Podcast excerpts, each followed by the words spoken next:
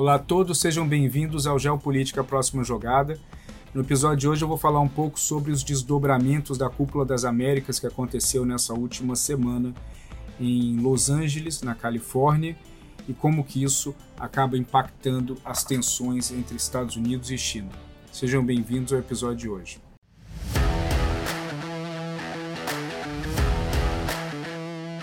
Geopolítica, a próxima jogada, com Tiago de Aragão. Bom, como vocês acompanharam, a Cúpula das Américas aconteceu em Los Angeles e dessa vez quem recebeu o evento foi os Estados Unidos, com a presença do presidente Joe Biden. Mas a Cúpula das Américas acabou sendo um pouco mais frágil do que imaginado. Bom, primeiro porque não, te, não tivemos a presença de vários líderes do, do continente. O López Obrador não estava muito afim de participar, argumentando que a ausência de Cuba, Nicarágua, Venezuela não representava a totalidade da região e assim anunciou uma espécie de boicote que foi seguido por outros países centro-americanos eh, que também não quiseram participar. Então foi uma cúpula mais esvaziada que acabou sendo um ponto negativo para o Biden que precisa eh, demonstrar alguma atenção à América Latina, principalmente dentro do contexto da preocupação que gera nos Estados Unidos a presença crescente de influência da China na região. Agora, o governo americano ele também precisa melhorar um pouco o que ele faz em relação ao continente, pelo menos dar um pouco mais de atenção. Como eu já comentei antes, a agenda histórica, é, pelo menos nos, nas últimas décadas dos Estados Unidos em relação à América Latina, ela gira em cima de problemas narcotráfico, lavagem de dinheiro, corrupção, fragilidade democrática, imigração ilegal.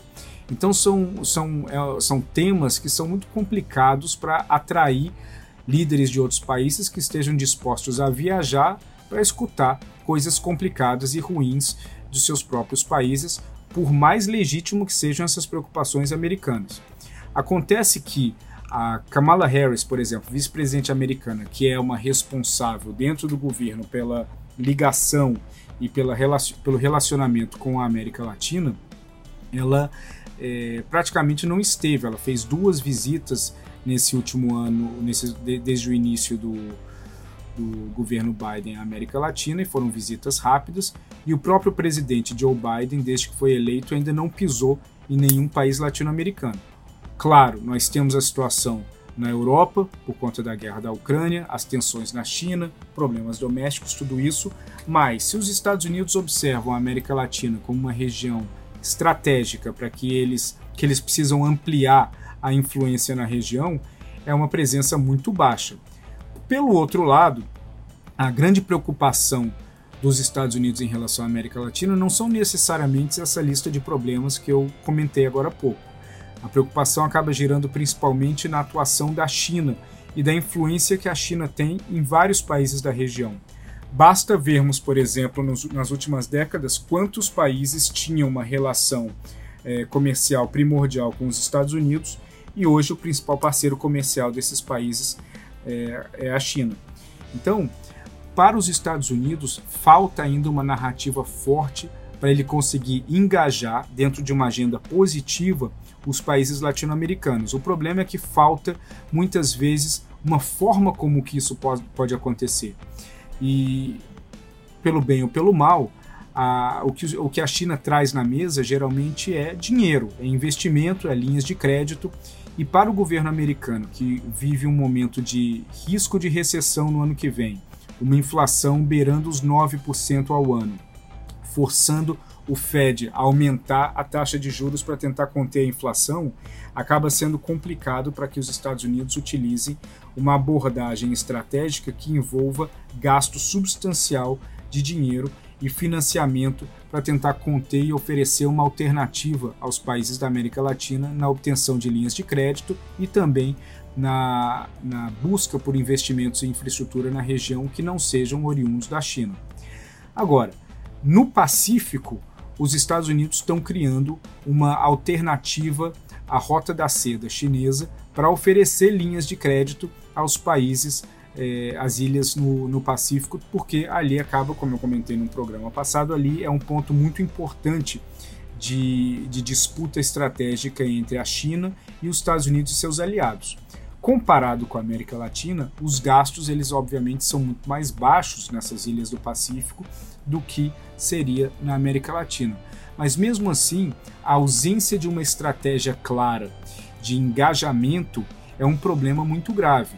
E um exemplo que eu gosto de dar é quando nós observamos, por exemplo, a quantidade de, de subsidiárias de universidades americanas que nós encontramos no Oriente Médio, uma região onde os Estados Unidos precisou durante muito tempo seduzir e colocar é, sua atenção lá para tentar ganhar um pouco de influência com os países.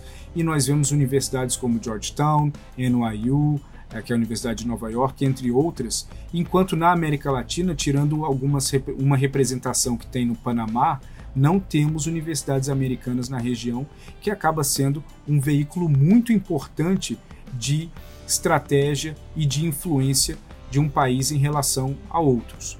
Até porque muitos latino-americanos eles sonham sempre com a possibilidade de estudar na, nos Estados Unidos e isso facilitaria um pouco a situação.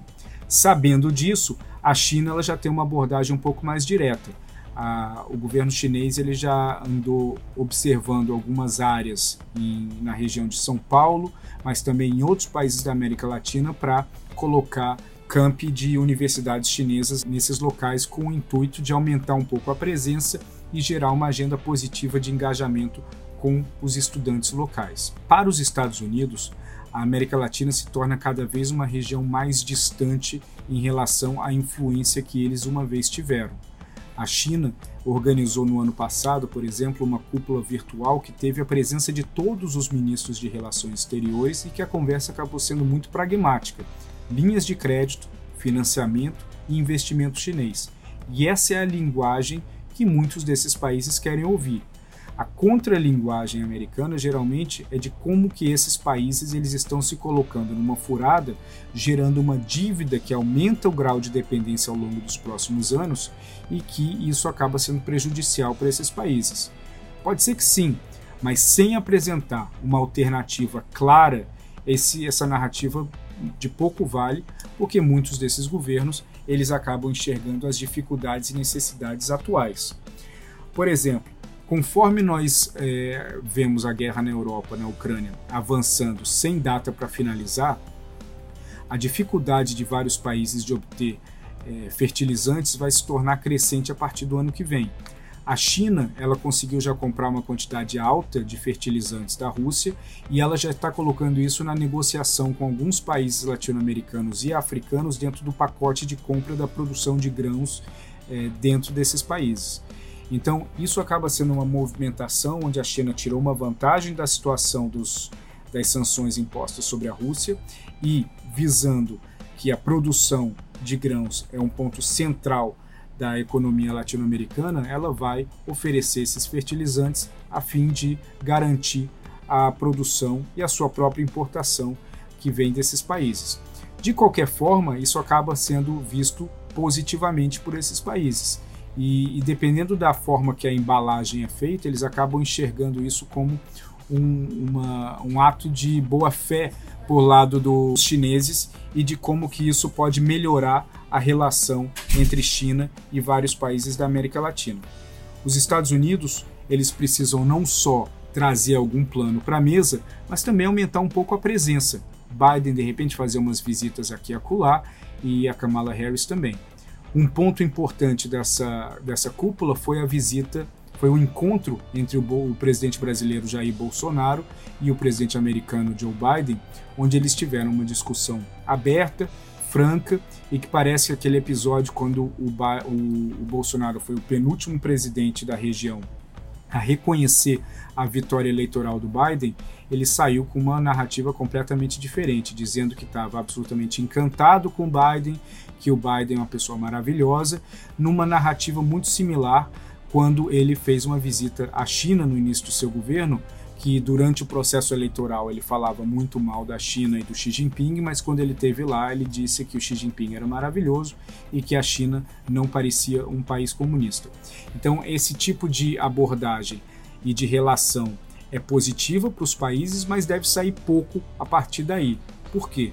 Porque não tem um interesse pesado por parte dos Estados Unidos em atuar no Brasil no momento ou de mudar um pouco a política do, é, em relação ao Brasil, é, até porque vão esperar o processo eleitoral acabar para que as eleições definam como que vai ser o relacionamento do, do Biden com o Bolsonaro ou com o novo presidente brasileiro.